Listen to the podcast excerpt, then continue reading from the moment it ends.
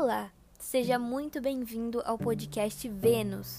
No episódio de hoje você irá ouvir a declamação de dois poemas de Gregório de Matos e uma análise de interpretação.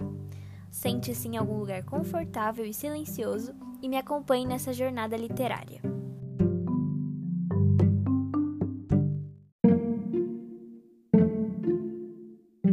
Do juízo.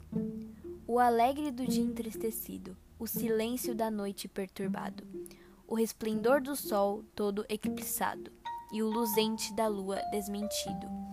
Rompa todo criado em um gemido, que é de ti mundo onde tens parado, se tudo nesse instante está acabado. Tanto importa o não ser como haver sido. Soa a trombeta de maior altura, a que a vivos e mortos traz o aviso. Da desventura de uns, de outros ventura. Acabe o mundo, porque é já preciso. Erga-se o morto, deixa a sepultura, porque é chegada o dia do juízo.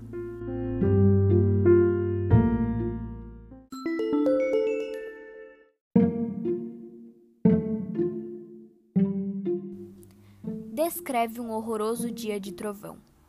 Na confusão do mais horrendo dia, painel da noite em tempestade brava, o fogo com o ar se embaraçava, da terra e água o ser se confundia.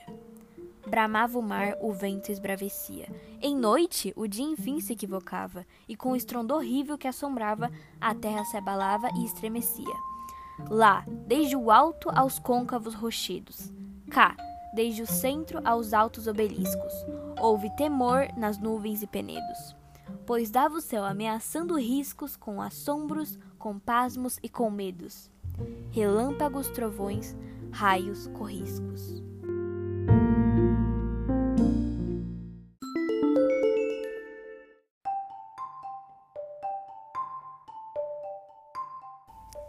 Bom, após uma análise aprofundada nos dois poemas, consegui notar a grande valorização dos mínimos detalhes onde a cada palavra a visualização de um cenário ficava mais abrangente.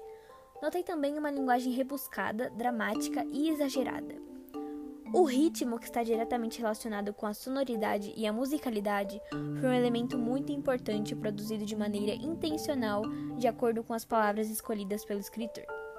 Em relação aos recursos estilísticos poéticos, encontrei muitas metáforas, principalmente se formos focar apenas no primeiro poema recitado assim também como a sinestésia, onde mistura sensações relacionadas aos cinco sentidos humanos: tato, audição, olfato, paladar e visão. Esses poemas de Gregório são líricos, onde descrevem os sentimentos e pensamentos do poeta. E são sonetos, ou seja, apresentam uma estrutura fixa, quatro estrofes, sendo dois quartetos, estrofes compostas por quatro versos, e dois tercetos, estrofes compostas por três versos.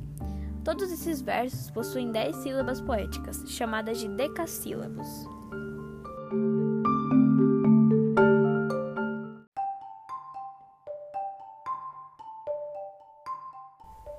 Gregório de Matos foi um dos maiores poetas brasileiros do período do Barroco. A obra de Gregório de Matos reúne mais de 700 textos de poemas líricos, sátíricos, eróticos e religiosos reúnem pitorescos jogos de palavras, variedade de rimas, além de uma linguagem popular e termos de língua tupi e outras língua africana.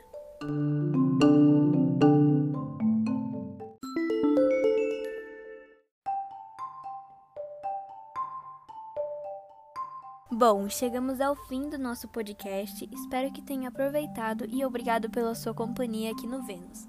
Até a próxima jornada!